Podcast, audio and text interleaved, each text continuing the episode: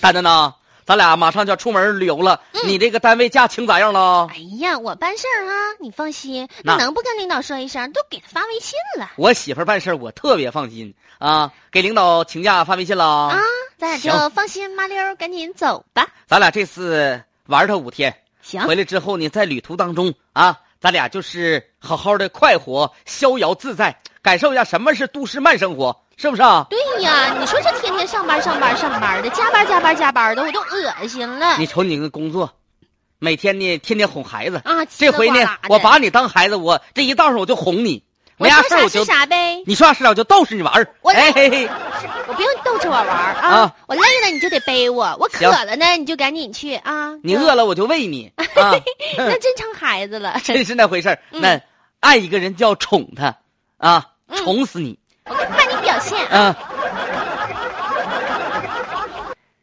小姐，你好呀哎呀，这不是我们的幼师知名教师大安的老师吗？哎呀，领导好，您好，嗯，这度假朋友圈发的照片挺养眼呐，那领导赶明儿您放假您也去，哎，可 好了。是？吗？那风光，那心情，真的就叫放飞自我，回来再战我们的幼儿园。阳光灿烂呐，嗯，碧波荡漾啊，是。哎清风徐来，水波不兴 啊！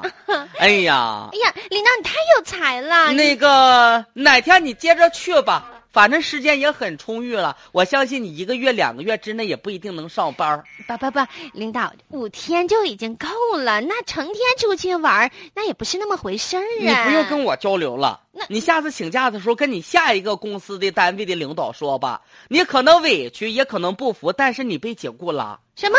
你被解雇了。为什么呀，领导？我我平时工作好好的呀。哎呀，你无缘无故的旷工五天，这对我们这么大的一个幼儿园企业产生了无形的伤害。我决定根据董事会全体成员，我和我媳妇儿我们俩最终商定，妈哎呀！你被解雇了。园长和老板娘啊，对呀，那个老板，问题是我没旷工，你不我用旷工请假了。以后再也不用请你假看，你了看，。你看，我手机顶上给你发微信呢，你看看呢。不好意思啊，你读读劳动法吧，这微信请假不能作为请假假条的直接的证据呀、对不对？谁说的呀？你也太目中无人了，太忽视我存在了。一个微信说走就走五天，玩儿呢？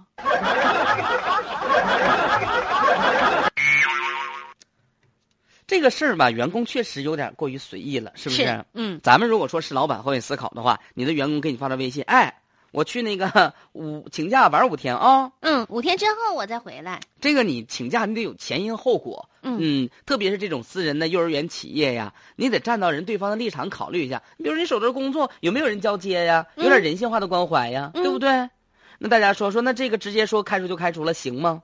让甜甜给你解读一下。啊，也行就不是说行呢，经过了这个人民法院认为哈，这个幼儿园出具的在职证明是为了呃罗某办理签证时候提供的这个材料，不能作为其同意罗某请假的依据。所以嗯呢，就是罗某与分管的领导之间微信聊天的记录呢，是不能证实领导是否同意给他假了，也就是说不能作为。请假哈、尤其是用微信，不能作为这个请假的依据。